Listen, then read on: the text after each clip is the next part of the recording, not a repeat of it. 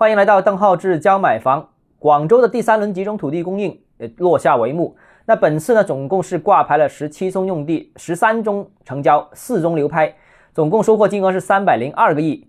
那么哪些企业拿到这些土地呢？很有趣啊。那南沙城投拿了四块，白云城投拿了两块，广州城投拿了一块，还有知识城集团拿了两块黄埔的。那这一些都是市属或区属的国企，本身。不是做传统房地产的啊，做传统房地产的只有两家，一家是保利拿了三块，一家是星河拿了一块。那总结这一轮广州的最后一轮的呃集中土地供应，我觉得有三个大的特征。首先，第一个大的特征就是土地拍卖全程按剧本走。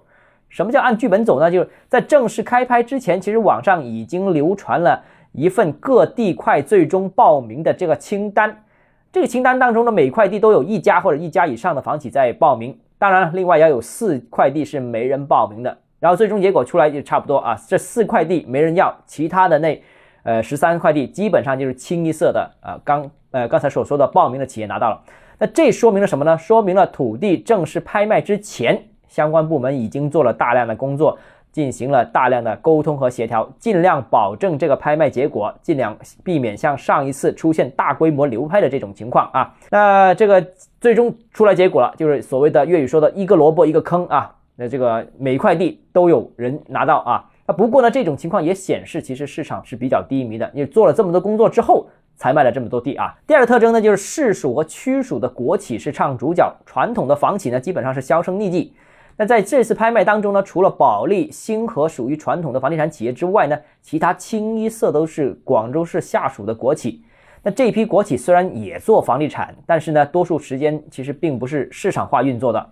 呃，传统的房企在这轮土拍当中积极性不高，既说明了目前房地产市场企业资金普遍仍然紧张的这样一个状况。呃，对于绝大多数房企而言，当下保卫资金链安全远远比增加土地储备来的重要。而另一方面呢，资金压力大的房地产企业呢，正在大范围兜售其下属的项目和土地储备。就说他不不单止不买地，而且要卖自己手上的地。而据我所知啊，现在在兜售的这些土地和项目呢，其实比官方的土拍甚至更有吸引力。所以啊，整个目前土地市场呢，是缺钱不缺地啊。那第三个特征呢，就是土地市场仍然低迷啊。那这次的十七块土地拍卖当中，仅有四块流拍。那这个第三轮土拍明显好像是比第二轮土拍要好很多，因为第二轮总共有二十多块地流拍嘛。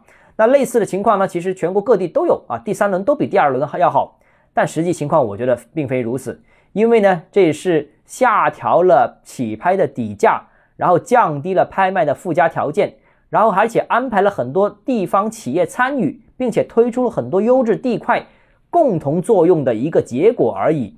那如果没这些结果呢？市场肯定也不会显得太好。而且我们也看得到啊，传统房企参与的积极性仍然是比较低的。那各个地块的溢价率几乎都接近为零，而且也有流拍的情况出现。那所以总的来看呢，全国土拍市场呢，目前看仍然是低迷。而我个人认为，这种情况很可能会一直延续到明年。好，那今天先跟大家分享到这里啊。如果你有其他问题想跟我交流的话，欢迎私信我或者添加我个人微信“邓浩志教买房”六个字拼音首字母小写这个微信号就是 d h e z j m f。我们明天见。